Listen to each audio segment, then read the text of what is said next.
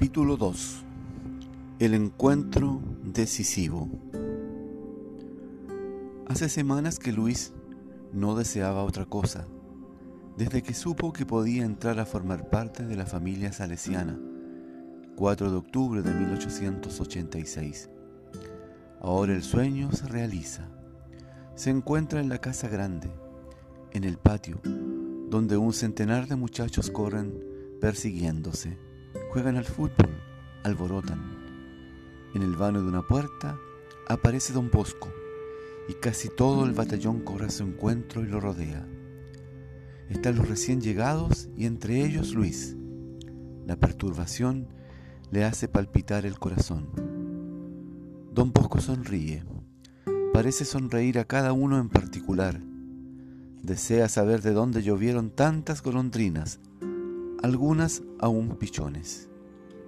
A ver tú, pregunta, luego de las primeras palabras afectuosas que infunden confianza. A ver, ¿cómo es la luna en tu pueblo? ¿Es más grande que en Turín? Cuando distingue a Luis, lo llama Bafiuche, copo de nieve, y consiente que se confiese con él, aunque no pertenezca al grupo de los más grandes segundo año en adelante. La emoción es grande, confesarse con un santo, porque sobre esto Luis tiene convicciones muy precisas. Don Bosco es un padre y es un santo. Se prepara con el mayor cuidado. Para mayor seguridad, escribe sus pecados. No quiere olvidarse ni siquiera de una nimiedad. Desea hacer una confesión general.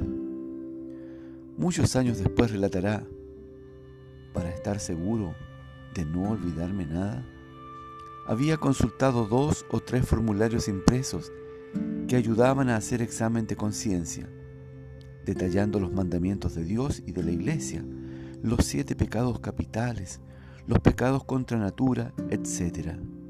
Yo copié todo, llenando tres cuadernos, me acusaba de todo, de haber sido insidioso con el prójimo, de haber mentido a sabiendas, de... Solo una pregunta contesté negativamente. ¿Has matado? Esto no, escribí al lado. Con una mano en el bolsillo de los cuadernos y la otra en el pecho, esperaba de rodillas, temblando. Ya llegaría mi turno.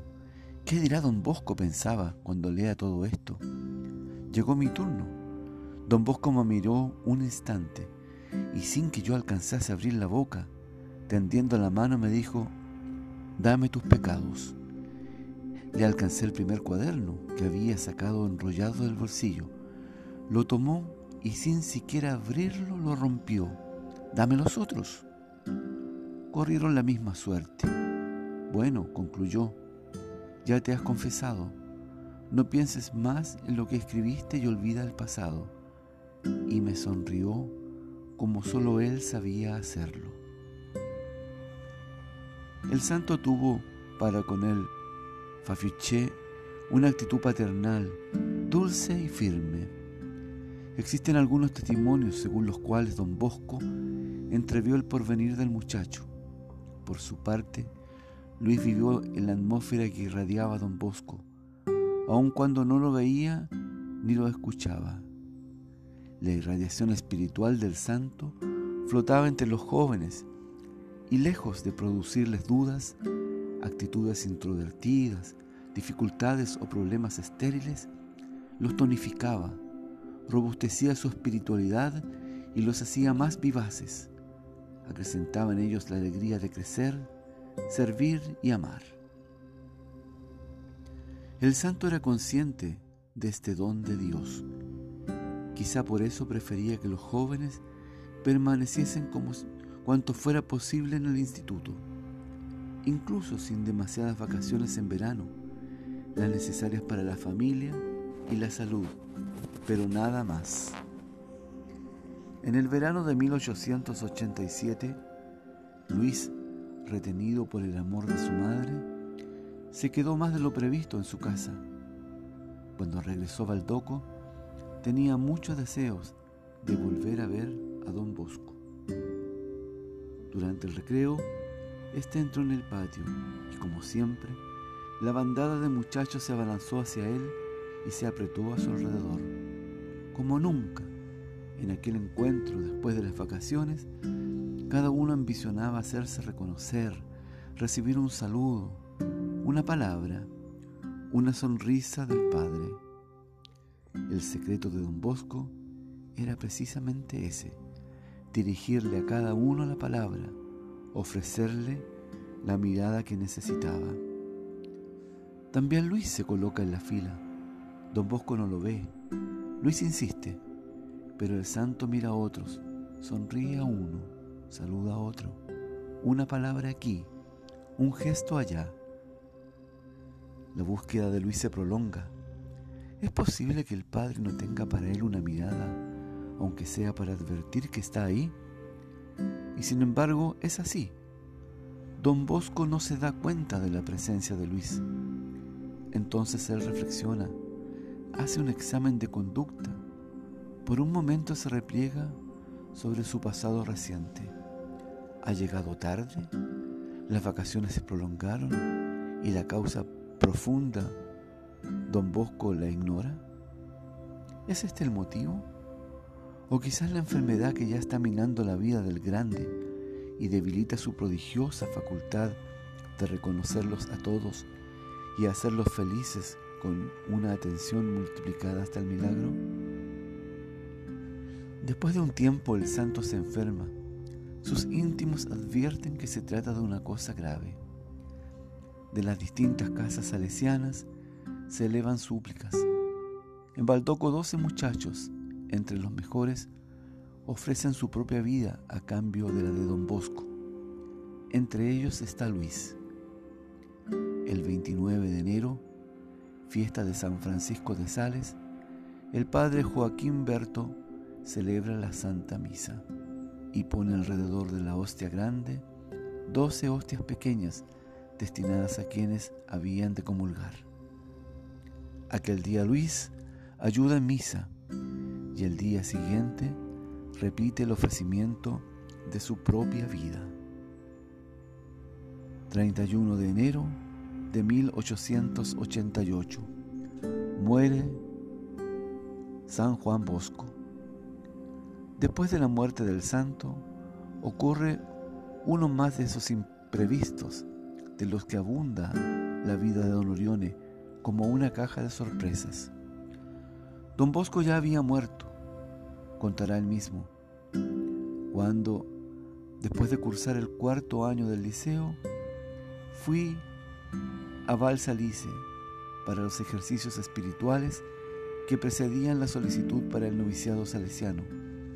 Que sí, que no, yo que nunca tuve una duda sobre mi vocación de salesiano, por esos días pensé en entrar en el seminario diocesano. Pensé que era una tentación del demonio y la combatí con todas las fuerzas. Peor que peor.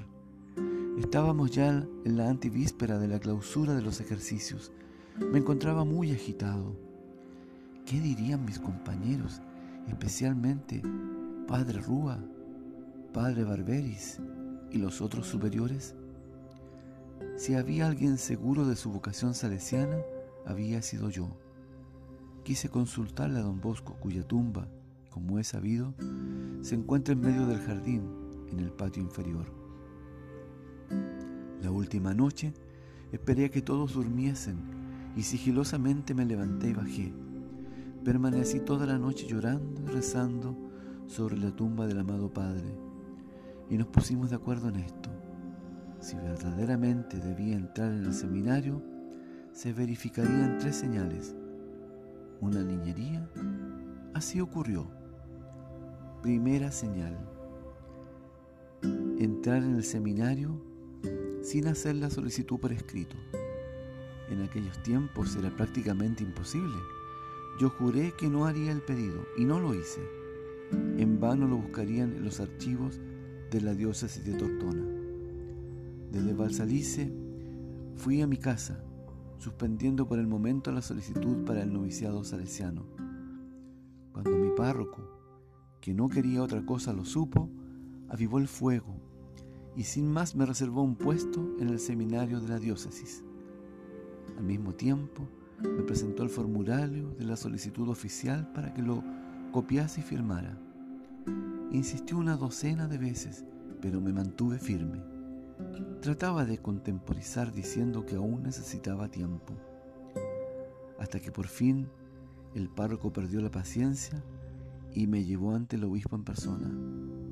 Este, dijo el párroco, es el muchacho de quien tanto le hablé, excelencia, pero no quiere decidirse a hacer la solicitud. Bueno, lo acepto sin ella, respondió tranquilamente el señor obispo. Segunda señal, no me dejaría tomar las medidas para la confección del hábito, y si a pesar de todo me lo hacían, era señal de que debía entrar en el seminario. En aquellos días de vacaciones me había ocupado de dar lecciones particulares al hijo de una señora vecina. Como compensación, la señora le dijo a mi madre que quería regalarme la primera sotana que debía ponerme al entrar en el seminario. Me rogaba hacerme tomar las medidas o mandárselas, pero no hubo forma ni modo que pudieran hacerlo. Con todo, debo confesar que en este caso recibí un poco la complicidad de mi madre. Por razones personales, no sentía ningún placer en que fuese esta señora la que me hiciera el primer hábito talar. El hecho fue que después de 15 o más días de inútiles tentativas, la señora pareció darse por vencida y no me molestó más. Muy contento, yo había comenzado a pensar en una señal fallida cuando me llevaron a casa el hábito nuevo, flamante, hecho a la perfección, incluso sin haberme tomado las medidas. Diablos de mujer, pensé, ¿cómo habrá hecho? Mientras tanto, se aproximaba el día de ingreso al seminario, el 15 de octubre, la fiesta de Santa Teresa. Pese a que dos de las tres señales se habían manifestado, no quería decidirme. La última noche que pasé en casa, en vez de dormir no hice más que llorar, hasta que me dormí y soñé. Oh, qué hermoso sueño. Lo vuelvo a ver como si hubiese sido ayer. Me parecía estar en el oratorio de Valdoco, en el patio de los alumnos del cuarto curso, ubicado entre el departamento de pequeñas habitaciones de Don Bosco y el por entonces llamado Palacio Audicio. Pero ya no era nuestro polvoriento patio, se había transformado en un jardín cubierto de perfumadas y blancas azucenas. Ah, me parece sentir aún todo aquel perfume embriagador. En el medio había una verde montañita. Quise subir hasta la cima para gozar más de aquel espectáculo, y cuando estuve allí, de pronto imprevistamente se abre el azul del cielo y desciende don Bosco en persona. Llevaba entre los brazos un hábito desplegado, el mismo de la famosa señora. En un instante me lo puso. Don Bosco no dijo palabra, solamente me miró con una sonrisa dulcísima, la misma que tantas veces me había infundido serenidad y alegría cuando recurría a él con el alma llena de inquietud. Me desperté anegado en lágrimas, pero era un llanto reparador. Finalmente estaba seguro que Dios me quería en el seminario. Preguntarán, ¿y la tercera señal? Fue la siguiente, la conversión de mi padre. Entendámonos, mi padre era un hombre de la mejor pasta del mundo, pero uno de aquellos liberalotes crecidos bajo el influjo del ministro Ratazzi, un corazón de oro, una bondad excepcional, como concuerdan los testimonios de los viejos de Pontecurone. A pesar de ello, permitía a mi madre, una santa, fuese a la iglesia tantas veces como quisiera y me llevase a mí. Después del Señor, a ello debo verdaderamente mi vocación. En efecto, con mi ingreso al seminario, también mi padre se convirtió en un cristiano practicante. Este tercer secreto nos revela el verdadero fondo del misterioso acuerdo entre el santo y Luis. La primera parte del suceso tiene un sabor un poco fantástico, casi de apuesta entre jóvenes amigos, de niñería, como diría el mismo Don Orione. Pero en la tercera condición, la niñería se esfuma y aparece nítidamente la profundidad del compromiso del sobrenatural coloquio. Dejamos el juego para entrar en lo eterno. Aquí se trata de la salvación de un alma y del alma más querida junto a la de su madre para Luis, y el resultado es espléndido. Víctor Orione se confiesa, recibe a Jesús Eucaristía y se convierte en un buen cristiano practicante.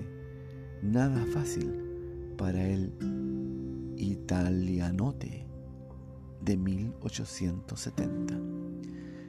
Pero la relación sobrenatural entre don Bosco y Luis no se cierra aquí. Las gracias más extraordinarias escribirá don Orione, el fundador. Don Bosco me las concedió después y continúa acompañándome paso a paso en mi obra. No me había dicho, nosotros seremos siempre amigos. Nada menos parecido a una niñería en esta continua asistencia sobrenatural de maestro a discípulo, de padre a hijo es toda una correspondencia de valores ultraterrenos y de cotidiano heroísmo. Fin del capítulo 2.